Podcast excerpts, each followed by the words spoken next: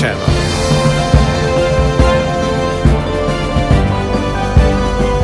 The Voice of Industry. Herzlich willkommen.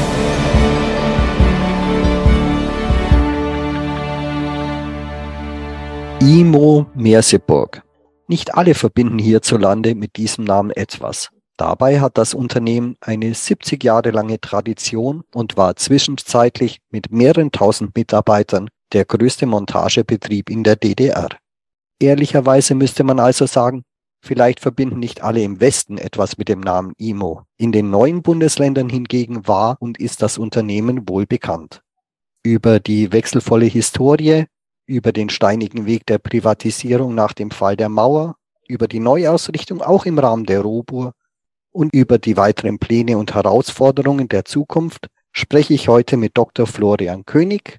Er ist Geschäftsführer der Industriemontagen Merseburg GmbH und leitet seit 2020 die Business Unit Process innerhalb der Robur, wozu auch die IMO-Gesellschaften gehören. Einen schönen guten Tag, Herr Dr. König. Guten Morgen, Herr Zwick. Herr Dr. König, vor einigen Wochen feierte die IMO im Rahmen eines Festakts im Schlosshotel Schkopau das 70-jährige Bestehen. Lassen Sie uns doch noch einmal gemeinsam die wichtigsten Stationen der vergangenen Jahrzehnte Revue passieren. Los ging es ja im Jahr 1953 als VEB Industriemontagen Merseburg. In welchen Branchen und Bereichen war das Unternehmen denn damals aktiv? Die IMO Merseburg expandierte in den ersten Jahren mit der deutschen Chemieindustrie. Zunächst in Leuna und Skopau. Die gute Arbeit des Betriebs führte dazu, dass bald auch überregionale Projekte dazu kamen. Schritt für Schritt etablierte sich die IMO Merseburg als wichtiger Bestandteil des Chemieanlagenbaus. Von anfangs 170 Mitarbeitern 1953 wuchs die Industriemontagen Merseburg rasant auf 2000 Mitarbeiterinnen und Mitarbeiter 1965. 1990 arbeiten sogar 3600 Kolleginnen und Kollegen und 620 Lehrlinge für die Gesellschaft. Die ersten großen Projekte waren ja zum einen die Erweiterung der Kabitfabrik im Bunawerk und die Baustelle in Schwedt, wo später in der dortigen Raffinerie das über eine Pipeline gelieferte Rohöl aus der damaligen Sowjetunion verarbeitet wurde. Welche Aufgaben übernahm man denn dort? 1955 begann der Aufbau der Kabitfabrik in Skopau.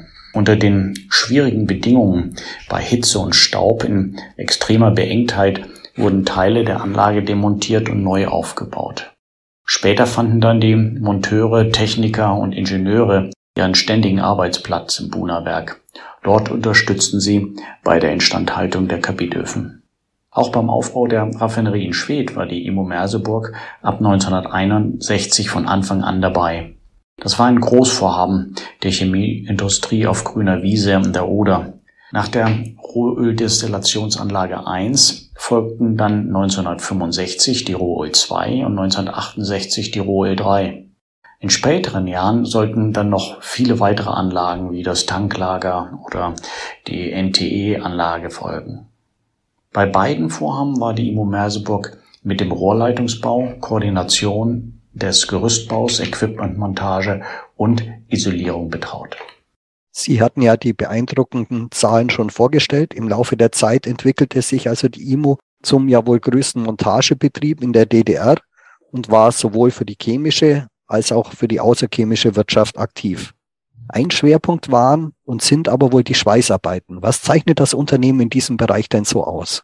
Da muss man ganz klar sagen, das sind die hohen Anforderungen an die Ausbildung, insbesondere die Schweißausbildung. Es wurden alle Stähle verarbeitet. Die Abteilung Schweißtechnik überwachte ständig das Schweißen und gewährleistete die notwendige Qualität. Neben der Ausbildung entstand die Betriebsakademie mit Dozenten, die die Schweißer zu Meistern und Ingenieuren ausbildeten. Eine der größten Herausforderungen war der Bau der Chemieanlage in Stade, Dazu mussten 17.000 Schweißnähte in Titan, den Nennweiten zwischen DN 25 bis 600 geleistet werden. 17 Wickschweißer wurden weitergebildet zu Titanschweißern. War man denn damals schon international auch aktiv? Die IMO war damals in Ländern Osteuropas wie Polen, dem heutigen Tschechischen Republik und Ungarn unterwegs. Außerdem an mehreren Standorten in Russland. Aber ich habe auch in den Unterlagen Informationen zu Projekten zu einem Sulfat-Zellstoffanlage in Kamerun, Afrika oder einer Harzdestillation in Vietnam gefunden. Das war schon beachtlich, die Abwicklung von Projekten über eine so große Distanz zu organisieren. Die größte Herausforderung war für das Unternehmen die Zeit nach dem Fall der Mauer. Denn alle Zulassungen und Zertifizierungen waren ja plötzlich ungültig. Das östliche Wirtschaftssystem war zusammengebrochen, das westliche neuartig. Wie überstand man denn die Folgezeit und wie wichtig war hier auch der zwischenmenschliche Faktor? Oder anders gefragt, wie lief eigentlich die Privatisierung dann ab? Die IMO wurde im Gegensatz zu vielen anderen ehemaligen staatlichen Betrieben nicht in einen großen westdeutschen Betrieb integriert. Die Geschäftsführung hat die Verantwortung übernommen, die IMO in die Selbstständigkeit zu führen. Sie konnte eine Investorengruppe begeistern, die die IMO Anfang 1992 übernahm. Der damalige Geschäftsführer der IMO Merseburg hat mir erzählt, dass er die Investoren eine Woche lang über alle Baustellen und Niederlassungen der IMO geführt hat. Danach haben sich beide Seiten eine weitere Woche Zeit gegeben, zu entscheiden und schließlich konnte die IMO privatisiert werden. Seit 1991 ist die IMO ja mit zwei operativen Gesellschaften unterwegs, und zwar der IMO Service und der IMO Anlagenmontagen. Worin unterscheiden sich diese in ihren Tätigkeitsbereichen? Die IMO Service hat ihren Fokus auf der Instandhaltung an den Standorten ihrer Kunden. Bei vielen Kunden sind wir seit über 70 Jahren in der Niederlassung vor Ort. Die Anlagenmontagen auf der anderen Seite konzentriert sich auf das Projektgeschäft. Dabei unterstützt sie unsere langjährigen Kunden bei Neu- und Umbauten, ist aber auch für Kundenprojekte im ganzen Bundesgebiet tätig. Welche großen Projekte wurden denn seitdem umgesetzt? Ich sprach schon die Aufbauarbeit in Schwedt bei der PCK und Dau in Skopau und Böhlen an, aber auch in Schwarzheide, heute BASF. An diesen Standorten sind wir auch heute noch tätig. Das sicher umfangreichste Projekt der IMO war das Kohlekraftwerk in Hamburg-Moorburg. Aber auch die Zusammenarbeit mit der OMV in Burghausen oder in Schwächert bei Wien haben die Arbeit der Mitarbeiter für mehrere Jahre geprägt.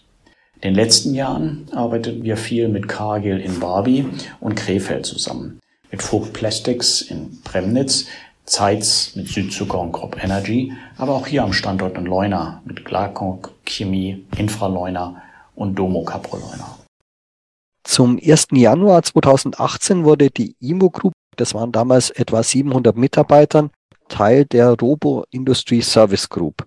Was waren denn die Gründe dafür? Die Robo glaubt daran, dass vor allem ökologische, also emissionsrechtliche sowie digitale Gründe, also Effizienzverbesserung, die wesentlichen Treiber für den Industrieservice sind. Aus diesem Grund haben wir neben den klassischen Unternehmen im Industrieservice wie die IMO bei einem Unternehmen der Digitalisierung und im Windservice investiert. Aber auch bei uns im klassischen Industrieservice sind das die wesentlichen Treiber für Umbauten unserer Kunden. Darüber hinaus ist der Gedanke der partnerschaftlichen Zusammenarbeit der einzelnen Gesellschaften in der Gruppe ein wichtiger Aspekt, der der IMO einerseits die Eigenständigkeit und Flexibilität im Markt ermöglicht, aber auch die Chancen der Zusammenarbeit mit den Kompetenzen der anderen Unternehmen eröffnet. Werfen wir nun einen Blick nach vorne. In welchen Bereichen sieht IMO für sich jetzt die größten Wachstumspotenziale und was zeichnet IMO denn hier so besonders aus? Wie gesagt, die IMO ist in erster Linie in der Chemieindustrie.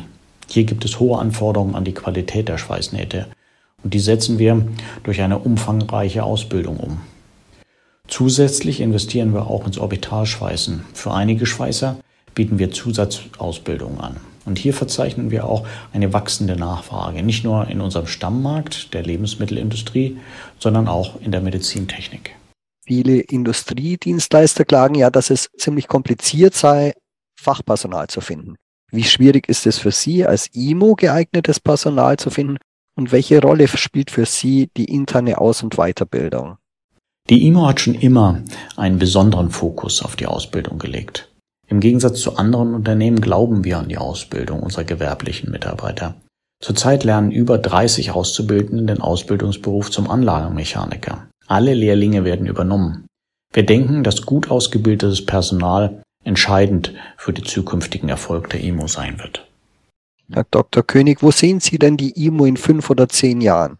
Ich sehe die IMO in der weiteren Spezialisierung. Wir sind im Chemie-Rohrleitungsbau und in der Lebensmittelindustrie zu Hause.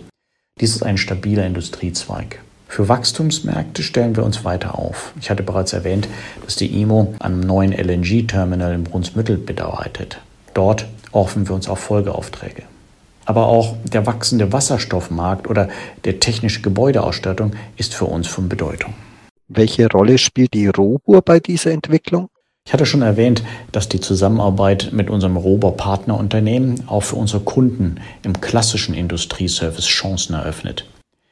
Im Gegensatz zu anderen Industriedienstleistern können wir hier durch die Kooperation insbesondere im Bereich Digital unsere Kunden umfassende Antworten auf Möglichkeiten der Optimierung der Anlagen geben. Den Auftrag für das neue LNG-Terminal haben wir insbesondere deshalb erhalten, da nicht nur die mechanische Abwicklung in kurzer Zeit, sondern auch die ESMR mit unseren Partnerfirmen GESA und SNG realisieren konnten. Ich bin sehr gespannt zu sehen, wie sich die IMO in der Zukunft positioniert im Rahmen des energetischen Umbaus der Prozessindustrie, den Herausforderungen durch die Energiewende oder eben auch bei der Durchführung von Wartungs- und Instandsetzungsarbeiten gibt es jedenfalls ein großes Feld, um aktiv zu werden. Vielen Dank, Herr Dr. König, an dieser Stelle für Ihre spannenden Ausführungen zur Entwicklung und zur Zukunft von IMO im Rahmen der Robur. Vielen Dank auch für Ihr Interesse und Ihre Zeit, liebe Zuhörer. Ich freue mich, wenn Sie beim nächsten Podcast wieder mit dabei sind. Wie immer zu finden unter industrychannel.com.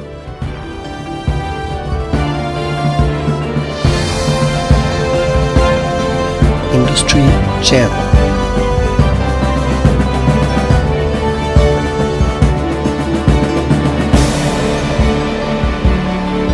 The voice of industry.